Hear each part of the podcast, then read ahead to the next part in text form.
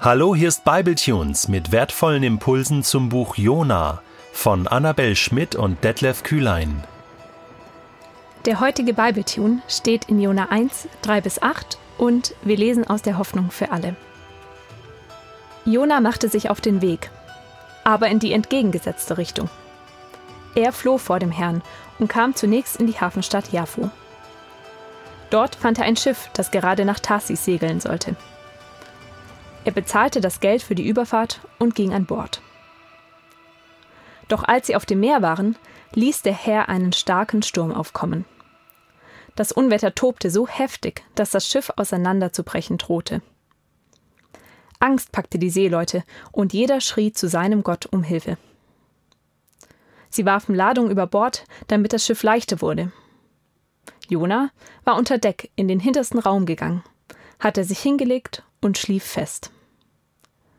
Da kam der Kapitän zu ihm und rief Was liegst du hier herum und schläfst?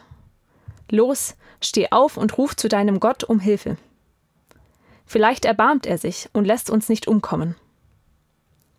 Die Seeleute sagten zueinander Schnell, lasst uns das loswerfen. Wir müssen herausfinden, wer an unserem Unglück schuld ist. Das Los fiel auf Jona, und so stellten sie ihn zur Rede. Komm, sag uns, warum uns dieses Unglück getroffen hat. Was machst du hier? Aus welchem Land kommst du und zu welchem Volk gehörst du?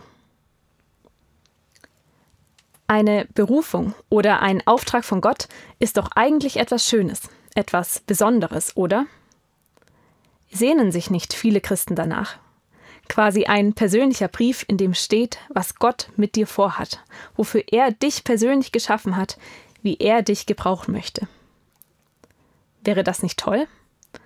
Dann wüsste ich endlich, was ich mit meinem Leben anfangen sollte. Dann wären die nächsten Schritte einfach klar. Eigentlich eine schöne Vorstellung, oder? Das könnte man zumindest meinen. Nicht so allerdings für Jona. Als Gott ihn beruft, nach Ninive zu gehen, flieht der förmlich ans Ende der Welt. Das ist es nämlich, was Tarsis für Jona war. Tarsis war eine Landschaft und Hafenstadt an der Südküste Spaniens. Und zu Jonas Zeit war dort das westliche Ende der bekannten Welt. Weiter weg von Ninive, das östlich von Israel lag, hätte er also nicht fliehen können. Übrigens auch nicht weiter weg von der Gegenwart Gottes, die vor allem mit dem Tempel in Jonas Heimat Israel verbunden war.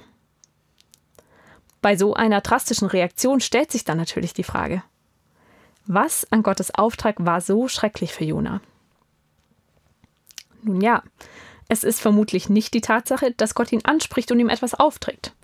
Das müsste er als Prophet bereits gewohnt sein.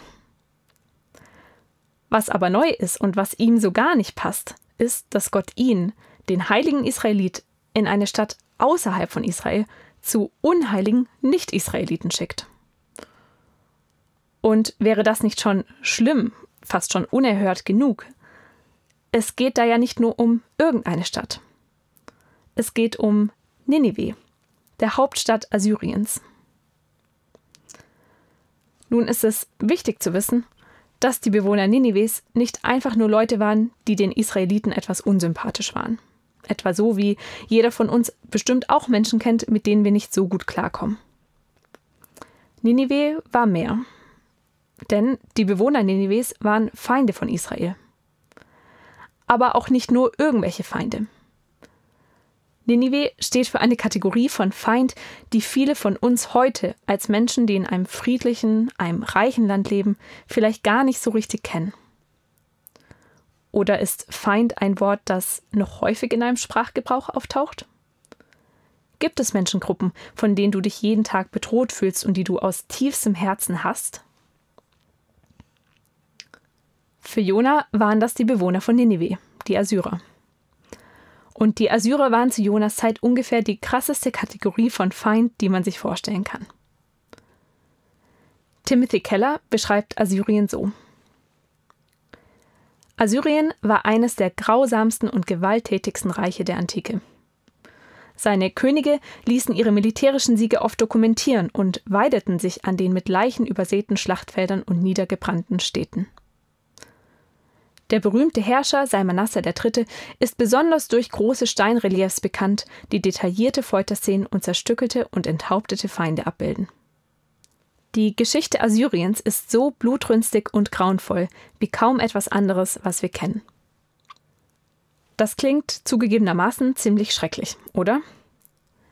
Ninive war also nicht nur irgendeine Stadt und diesen Auftrag, den Gott Jona da gibt, nicht nur irgendein gewöhnlicher Auftrag. Gott fordert Jona hier auf, in die Hauptstadt von Assyrien, also die Hauptstadt von genau dem Terrorreich, zu gehen, das viele Länder und auch Jonas eigene Heimat grausam unterdrückte. Kein Wunder, dass Jona nicht verstehen kann, warum er als erster und einziger Prophet ausgerechnet dorthin gehen soll. Natürlich ist der Versuch, vor einem Gott zu fliehen, der Himmel und Erde geschaffen hat, irgendwie witzlos. Aber trotzdem, vor diesem Hintergrund kann man dann irgendwie verstehen, warum Jona lieber flieht, als Gott zu gehorchen. Kein Wunder, dass wir von ihm lesen. Jona machte sich auf den Weg, aber in die entgegengesetzte Richtung.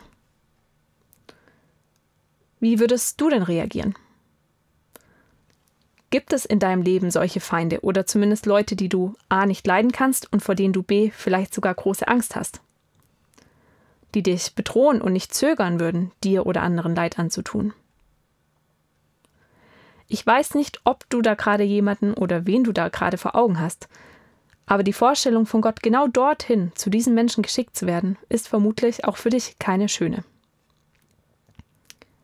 Und trotzdem, so verständlich Jonas Reaktion auch ist, sie ist auch ganz schön unvergleichlich und unerhört. Jona, ein erfahrener Prophet, flieht vor Gott, seinem eigenen Auftraggeber. Sowas hat es davor noch nicht gegeben. Das hatte sich bisher noch keiner erlaubt. Und da ist natürlich die Frage, wie reagiert Gott darauf? Nun ja, Gott wartet erstmal ab. Während Jona panisch, aber entschlossen abzieht, schaut Gott erstmal zu.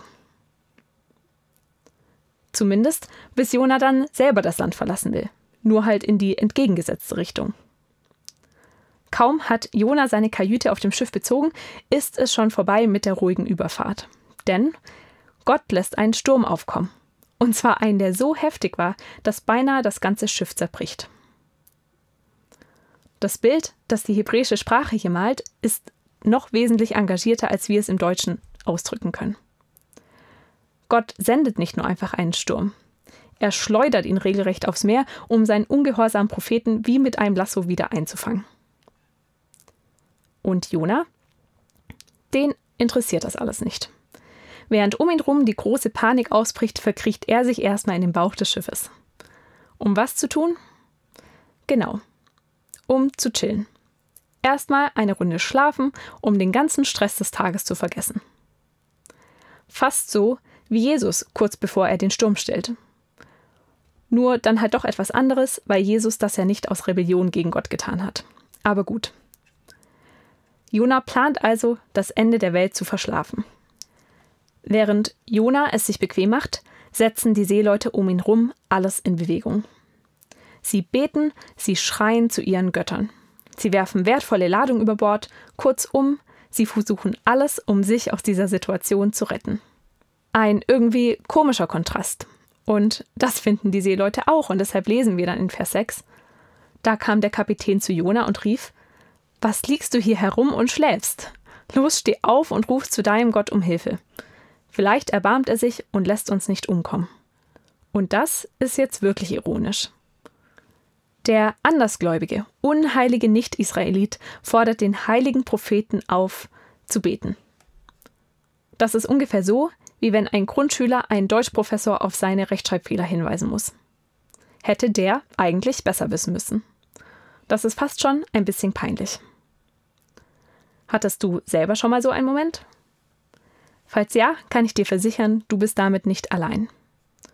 Wir Menschen sind oft blind für unsere eigenen Fehler, auch als Christen. Die Frage ist nur, wie gehen wir damit um? Und sind wir ehrlich genug, uns von anderen auf unsere Fehler hinweisen zu lassen? Auch dann, wenn sie nicht unsere Überzeugungen teilen, wenn sie nicht aus unserer Kultur kommen, wenn sie vielleicht auch nicht den gleichen Status haben wie wir. Wir wissen nicht genau, wie Jona auf diese Konfrontation reagiert hat, aber dass er hier nicht wirklich zu Wort kommt, unterstreicht einfach noch mehr, wie passiv Jona sich im Kontrast zu den Seeleuten verhält. Und die versuchen immer noch die Situation zu retten. Ihre nächste Idee? Lose werfen, um herauszufinden, wer an dem Unglück schuld ist. Moment mal. Da könnte man jetzt schon wieder etwas stutzig werden. Ist das nicht komisch? Stell dir mal vor, unsere Richter würden in einem Prozess heute Lose werfen, um festzustellen, wer der Täter war. Das würde uns vermutlich mindestens verwundern. Oder triffst du so deine Entscheidungen? Was uns hier fast schon falsch vorkommt, ist aber für die Seeleute normal. Sie sind es gewohnt, durch lose Entscheidungen zu treffen, die nicht eindeutig sind. Auch Jona ist mit dieser Praxis gut vertraut. Gott selber hat Mose mit Losen ausgestattet, mit denen das Volk Israel Gottes Willen erfragen kann. Funktionieren tut das aber nicht, weil die Lose irgendwie magisch sind. Es funktioniert allein deshalb, weil es Gott ist, den sie mit diesen Losen befragen und weil er sich entschließt, dieses Mittel zu gebrauchen. Und so ist es auch hier. Die Seeleute sagten zueinander: Schnell lasst uns das loswerfen. Wir müssen herausfinden, wer an unserem Unglück schuld ist. Das Los fiel auf Jona, und so stellten sie ihn zur Rede. Auf frischer Tat ertappt. Ein wirklich unangenehmes Gefühl. Wie Jona wohl darauf reagieren wird?